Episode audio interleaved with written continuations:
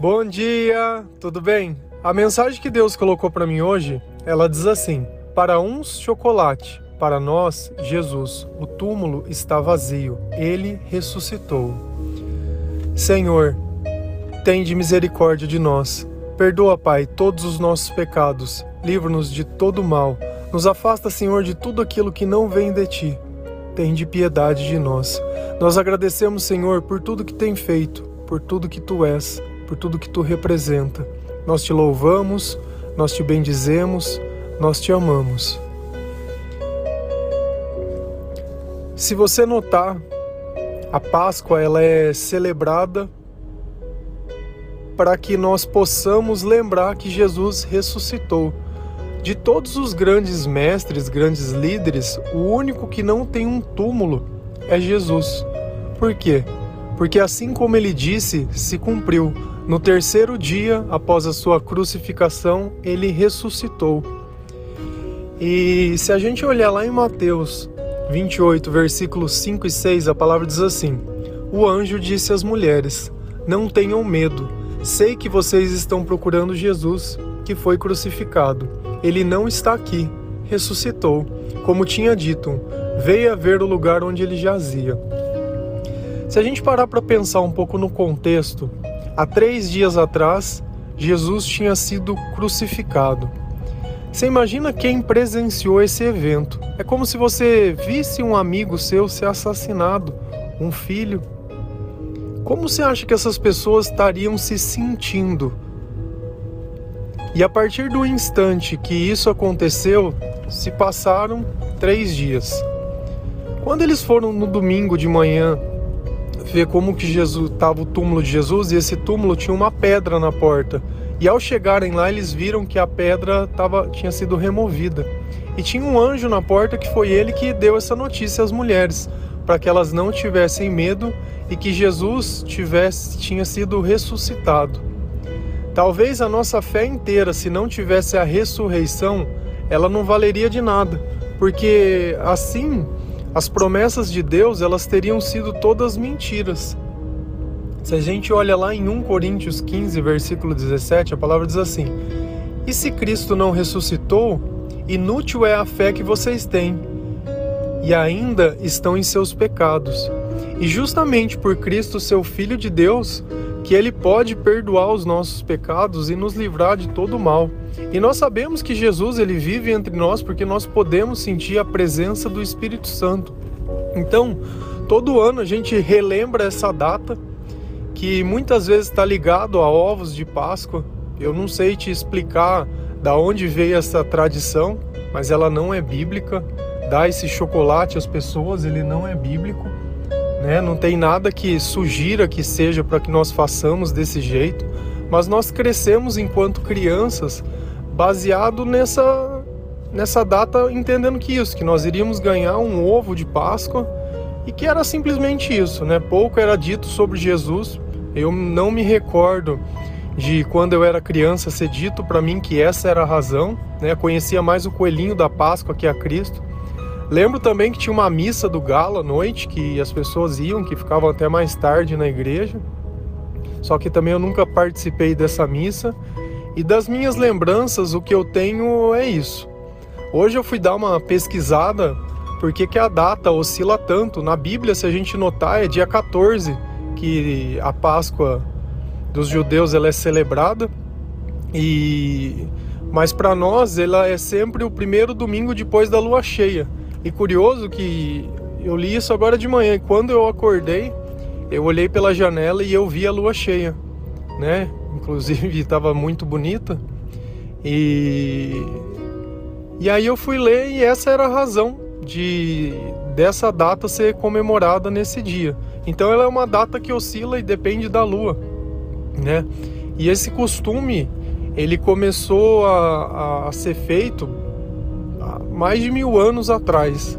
Né? Então, essa tradição que a gente vivencia hoje é justamente por isso. Cada doutrina ela celebra de uma forma, mas no fundo nós estamos sempre falando de Jesus. Existem algumas regras que elas foram criadas, com exceção de não comer algum tipo de alimento, mas também isso não está na Bíblia. Sabe, isso daí eu acho que vai de cada um. Se você acha que para ficar mais perto de Deus você precisa fazer isso, faça. Eu não vou condenar quem faz ou deixa de fazer, porque eu acho que esse nem é o objetivo, né? Eu acho que na nossa vida o que a gente vem privilegiando e favorecendo é que Deus ele possa trabalhar, que nós possamos amar as pessoas sem restrições, sem observações, sem julgamento, sem doutrina, puramente por aquilo que a palavra ela ensina. E esse túmulo ele tá vazio representa muitas coisas. Primeiro que Jesus disse que isso aconteceria mesmo antes de acontecer. E Deus ele sempre faz isso na nossa vida. Ele coloca dentro do nosso coração como as coisas vão ser, mesmo quando elas não são, mesmo quando todos olham para aquilo e muitas vezes dizem que é uma loucura. Assim como Pedro quando Jesus dizia que ele precisava ser crucificado e que ele iria ressuscitar, Pedro ele não conseguia entender isso. E ele dizia para Jesus: Olha, eu vou lutar por você, não vai acontecer isso.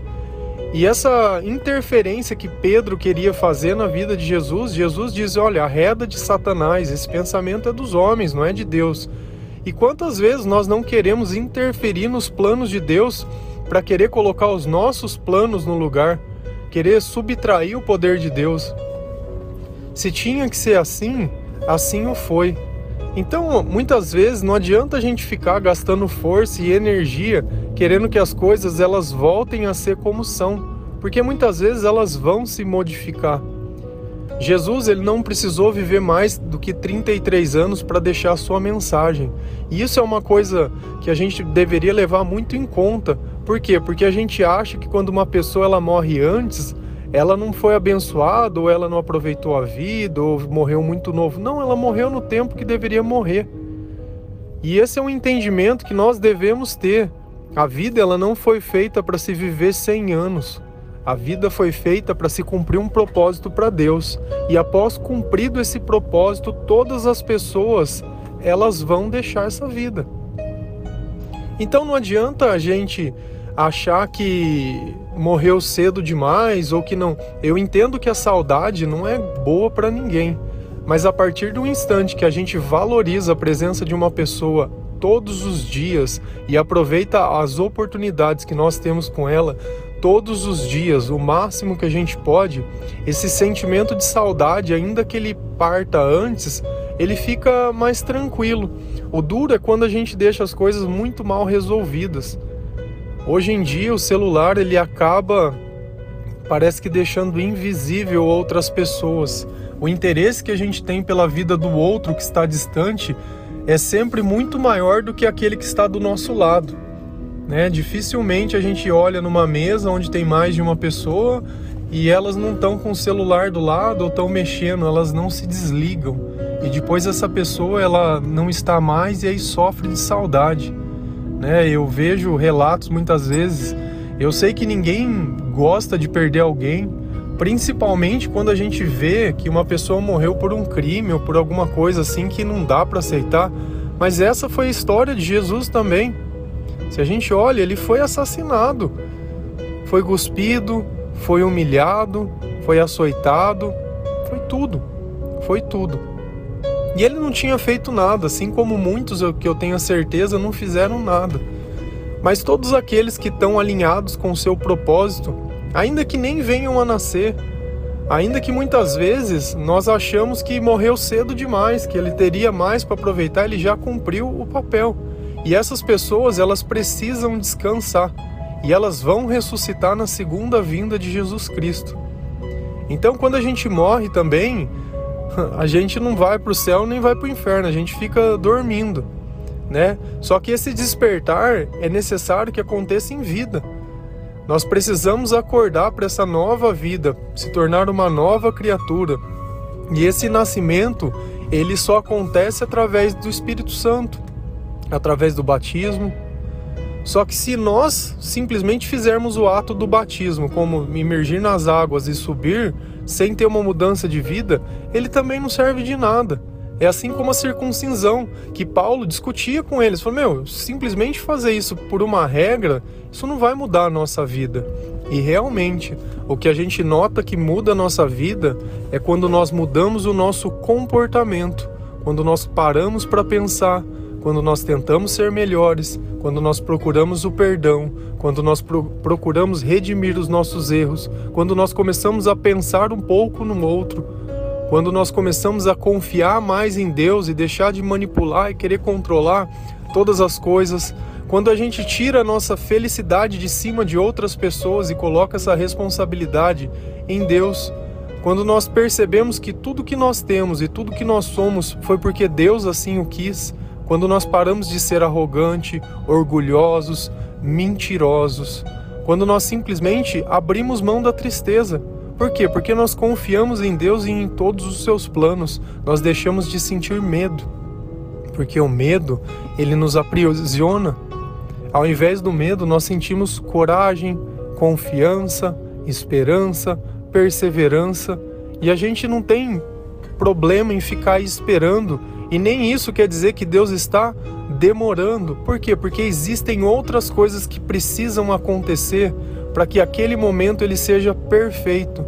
Eu noto o cuidado de Deus e o carinho de Deus muitas vezes quando a gente está no meio da tribulação e a tribulação ela não consegue atingir a nós.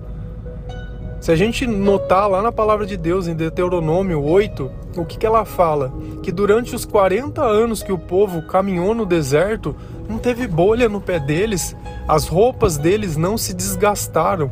Percebe que apesar deles estarem na tribulação, Deus ele cuidou de tudo. E assim é quando nós confiamos em Deus, Ele está cuidando de tudo. Então, se nós notarmos, nós deveríamos, enquanto pais, enquanto pessoas, começar a explicar para outras pessoas que a Páscoa ela não é só chocolate, ela é Jesus Cristo. E o presente que nós ganhamos é muito maior que esse ovo de chocolate que você vai comer um dia e ele vai acabar. O presente que nós ganhamos é uma vida eterna, é uma salvação. Eu sei que às vezes é muito difícil e eu percebo que quanto mais eu me aproximo de Deus, pelo fato de eu estar lendo a palavra, de eu preparar uma mensagem, de eu preparar um versículo, eu vou tendo mais entendimento de quando eu leio a Bíblia, eu me coloco no lugar daquelas pessoas e tento vivenciar exatamente aqueles mesmos sentimentos. E você percebe que muitas vezes muitas coisas elas passam despercebidas. Por quê? Porque não tem como a gente mensurar tudo. Muitas vezes a gente está lendo, a gente acostumou a, a olhar ela muitas vezes como se fosse uma história. Mas aquilo não é simplesmente uma história, aquilo é um relato Aquilo é alguém transcrevendo tudo o que aconteceu para que as futuras gerações pudessem também gozar dessa graça e dessa bênção. E isso é uma verdade, porque a gente nota que a nossa vida ela vem sendo transformada e ela vem sendo modificada pela palavra de Deus. Palavra essa que muitas vezes é negligenciada, palavra que essa muitas vezes ela é censurada, palavra essa que muitas vezes ela é desprezada. Quantas vezes a gente não vê aquela Bíblia aberta simplesmente nos Salmos e ela parada? Deus esperando uma, uma oportunidade de dar sabedoria para uma pessoa e ela simplesmente se nega a ler. Por quê? Porque está ocupada demais na, na própria vida, nos próprios sentimentos, nos próprios sonhos. Mas eu tenho plena certeza e convicção que isso vai ser mudado e os verdadeiros adoradores, eles estão aparecendo, cada um em um lugar. E eu tenho certeza que essa mensagem ela tem despertado pessoas, porque não é uma mensagem que ela vem de mim. Ela é uma mensagem que vem de Deus. Ela não se baseia apenas nos meus pensamentos, mas ela se baseia na palavra de Deus. E a palavra de Deus ela é viva, ela é cortante e ela vai dar entendimento, vai dar tranquilidade, vai dar paz vai te dar sentimentos que você nunca teve na sua vida. Sabe? Então é, é muito importante que a gente entenda as datas, que não é uma questão de fazer 40 dias de penitência na Páscoa e depois viver o resto do ano como se Deus não existisse, mas que nós devemos colocar todos os dias Deus em primeiro lugar na nossa vida, que o nosso coração tem que ser um altar para Deus, que o nosso comportamento tem que refletir Deus Deus, ele é Deus de comportamento. Se você olhar na Bíblia os dez mandamentos, ele fala sobre comportamento. Não fala simplesmente sobre receber as coisas, mas sobre como se portar mediante a Deus, como que nós fazemos as coisas do jeito certo para que as coisas elas dão certo e que elas aconteçam da melhor forma possível. Você quer que a sua vida muda? Muda o teu comportamento. Para de ser orgulhoso, para de querer ficar olhando com maldade as coisas, começa a pedir perdão para Deus. Se você notar toda oração, ainda que pareça repetitiva, é isso aí.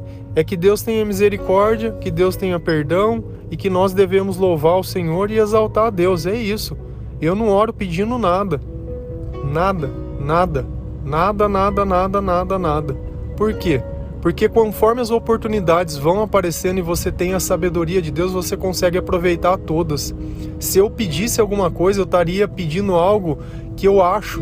E Deus tem planos muito maiores. Como é que eu posso alinhar o que eu quero do que Deus quer? Então que seja feita sempre a vontade dele, que ele me perdoe todos os dias e que ele possa aceitar o meu louvor. E aí nós estamos tudo muito bem. Amém? Que Deus possa tocar a tua vida, abençoar o seu coração, deixar essa Páscoa muito mais gostosa, ainda que você não tenha ganhado um ovo, isso também pouco importa. Jesus está te dando algo muito maior que é a vida eterna e a certeza que na casa de meu pai tem muitas moradas, né? E que Deus ele vai separar um lugar todo especial para nós, para que nós possamos realmente viver todas essas promessas e todas essas coisas. Amém? Que Deus abençoe cada um de vocês. Uma feliz Páscoa, né? Que você e sua família possam realmente celebrar esse dia como a ressurreição de Jesus Cristo.